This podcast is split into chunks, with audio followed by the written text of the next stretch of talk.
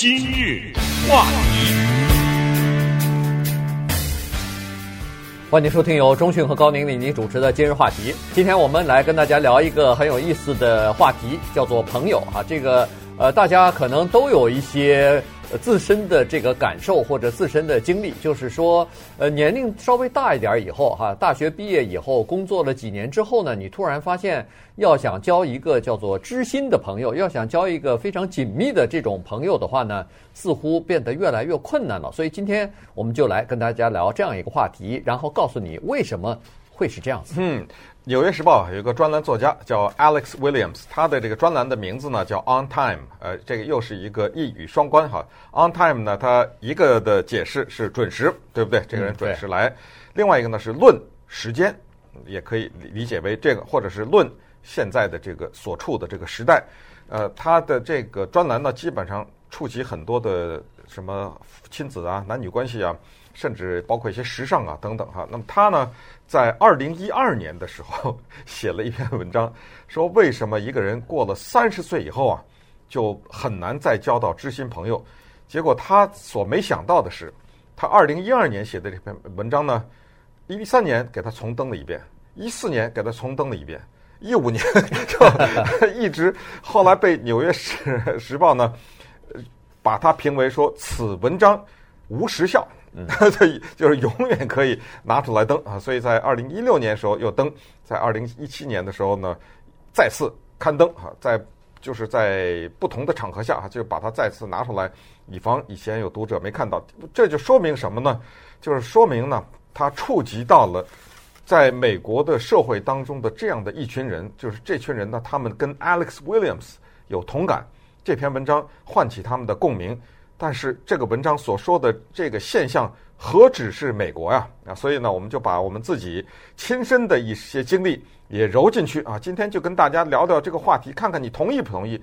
说是一个人过了三十岁以后，就不太容易容易再交到比较知心的朋友了。那么我们就就来看几个具体的例子。对。呃，他在这个文章一开始呢，就提到了自己的一个例子啊。他说，在四年之前，他碰到了，这说话就是一二年写的，最初写的这个文章，那就零八年的时候了，碰到一个叫做 Brian 的一个呃，算是一个朋友哈，同事，呃，他们都在这个《纽约时报》工作。呃，这个 Brian 呢，算是一个剧作家哈，俩人，呃，这个一看一见面以后。大家就觉得特别的投缘啊！我们华人一直喜欢说这个投缘，我相信每个人大概都有自己的一生当中这个经历也都有哈。有些有些人你叫做一见如故，你一碰到他聊了以后，呃，吃过一个晚餐或者一个聚会之后，你觉得这个人好像是你的老朋友一样，或者叫相见恨晚。哎，对，相见恨晚，一见如故啊！这个有的人呢，呃，这个处了很多年。似乎仍然是好像隔着一一座墙一样，这叫话不投机啊，对不对？即使不是话不投机，至少哎，就是有的时候也是很难拉近这个距离，总是觉得没有那么 close，没有那么亲密啊，就是这个没有这个 soul mate 这种感觉。那那他呢，跟这个 Brian 呢，两个人是相见甚欢。这里头有许许多因素啊，你比如说他们两个人都是做文字工作的，所以谈到某一个作家。看到提提到某一个这个电影，或者是某些歌手、某些歌曲，哎呀，两个人谈的是，哎呀，你喜欢的这个作家刚好也是我喜欢的，而看的这个电影居居然有些台词他们都能，呃，你说了上句，他知道下句啊，这呃，所以呢，大家聊得非常的开心，聊得开心以后，大家都觉得，哎呀。要照现在的话，马上加微信嘛，然后就紧接着联系下去了哈。那时候呢，他们那儿还没微信，那个还没微信。八年之前，当然美国人也不不说微信哈。呃，聊完以后，后来呢，工作这个合作关系结束之后呢，两人各奔东西，或者各自忙于自己的事情呢。这四年，在过去的四年当中呢，他们也有几次碰面，呃，相互约了以后，呃，出去，要不就是喝个饭，呃，这吃个饭，喝个小酒，但是呢，关系也就仅此而已了。再进一步，真的是难如上青天了。嗯，那么三十岁以后交不到朋友，这个现象是不是很普遍呢？我先问问咱们高大哥，你同意吗？我觉得是啊，确确实是有这样的情况。所以就是说，你的朋友基本上是在中学啊、大学啊或者按照这个社会心理学家说的，就是你的第一份工作啊，在那个时候交下的朋友比较容易持久，是否如此呢？我觉得是，嗯，我觉得是因为那个时候，呃，怎么说呢？现在一说起来，哎呀，我这个四十年之前的朋友，第一份工作，上大学之前我工作过哈，然后在那个时候的，就是因为恢复高考之前不是工作嘛，对，有的人是下乡啊，在那个时候，呃，交到的朋友，现在居然依然保持联系，而且真的见了以后，我们用了一句一个字叫做很亲，你感觉到就是说，哎呀，这份儿。这份儿这个情谊啊，像那种老酒一样，放得越久啊，呃，这个越亲。对，有这种感觉。呃，我也是同感的哈。这个是情况是这样的，因为呃，按照还是这个社会学家们他们分析呢，说过了三十岁以后呢，一般的人他生活的重心呢开始发生转移。假如你有孩子的话，完了，对不对？嗯。假如你有老公或者有太太的话，完了。为什么呢？因为我们想啊。你再交一个新的朋友，这不算是旧的哈。你再去交一个新的朋友，这说的是说起来可笑。你要不要经过先生这一关呢？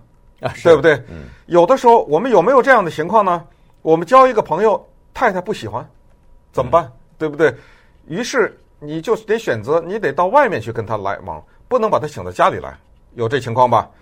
你到外面去，在夫妻之间有个男的或者女的说：“哎，呃，你在家啊，我到外面跟朋友聚会。”另外一种情况是，走，咱们一起去。你说哪好啊？嗯，对，对不对？啊，这个情况，也就是见到这个朋友，夫妻都很开心，大家甚至盼望着，哎呦，又要跟谁见面了，赶紧，对不对？嗯，这是个情况。还有，约了以后有孩子，脱不开身呢。嗯，我这孩子要不要带上啊？对不对？带上以后都是大人，谁陪？等等，这些问题就接踵而来。这些也都是大家都知道的哈，所以。在三十岁以后再交朋友呢，变得非常的困难。所以我们之前交的那些啊，大学啊什么的这些，常常有这种现象，可能二十来年没联系了，或者大家聚住的比较远，但是只要有机会一见面，这二十年就跟没有一样。啊，是是吧？这个时间已经不是不是问题了哈，一一见面仍然有很多话可以聊。那当然，刚才说的是这个现实的情况，但实际上呢，我们内心当中啊。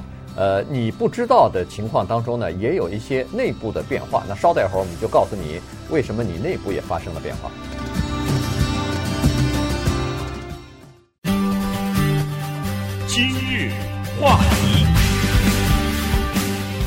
欢迎您继续收听由钟迅和高宁为你主持的《今日话题》。这段时间跟大家讲的呢是《纽约时报》刊登了四年的文章，每年他都拿出来重播啊。然后呢，我们觉得非常有意思，因为。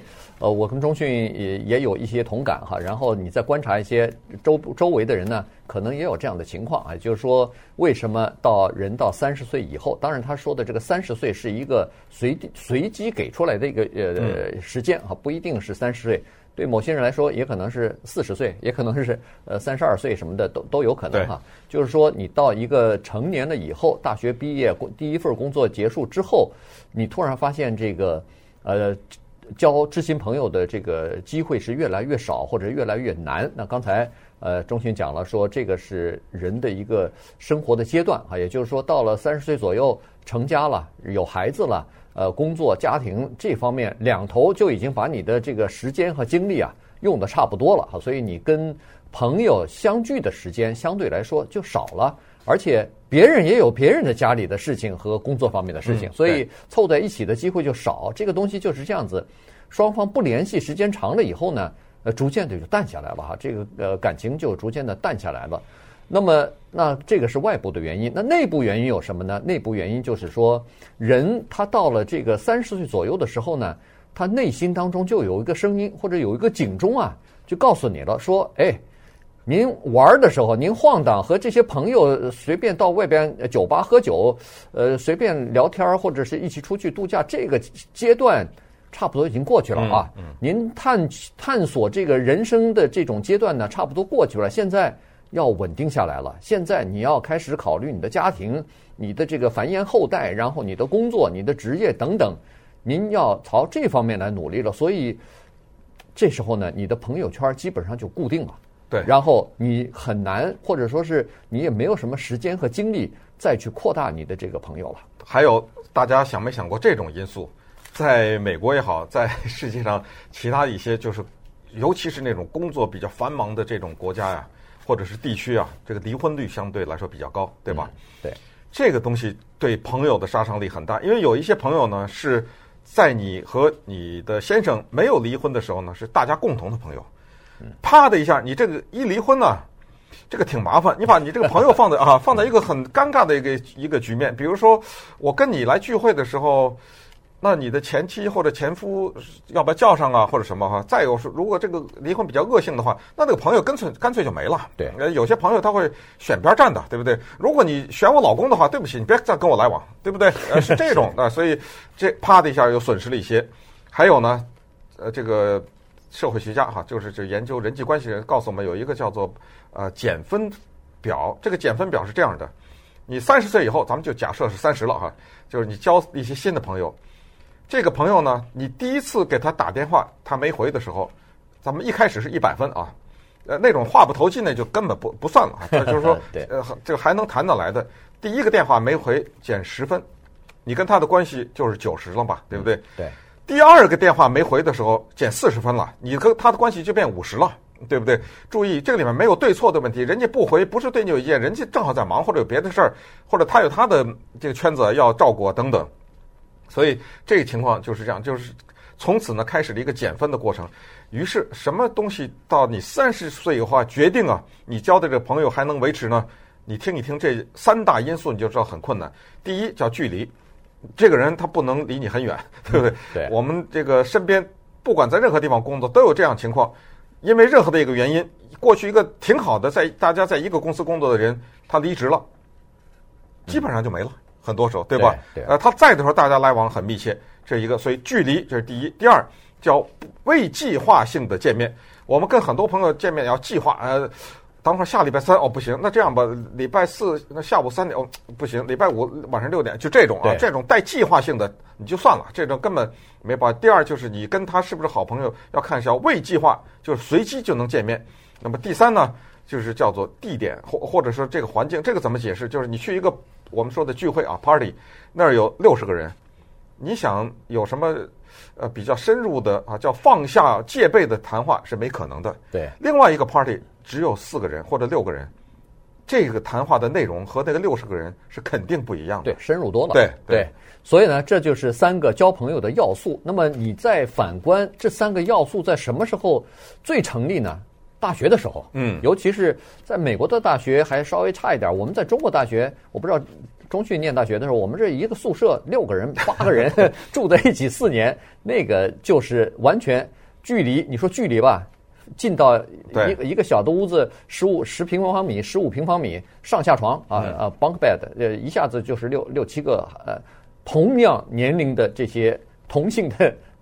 孩子住在一起，我觉得这个那个时候的友谊哈，最关键的，我觉得或者探测你未来的友谊，就是叫不设防。对，就是我就可以把我自己全部的交给你，因为我藏不了了嘛。对，说咱们整天住在一起，就跟夫妻似的，藏不了。但是我这里顺便讲个，有些人我不知道你有没有这同感，他就是藏着，哦，对吧？还有藏着，你承认不承认这种？这他永远是。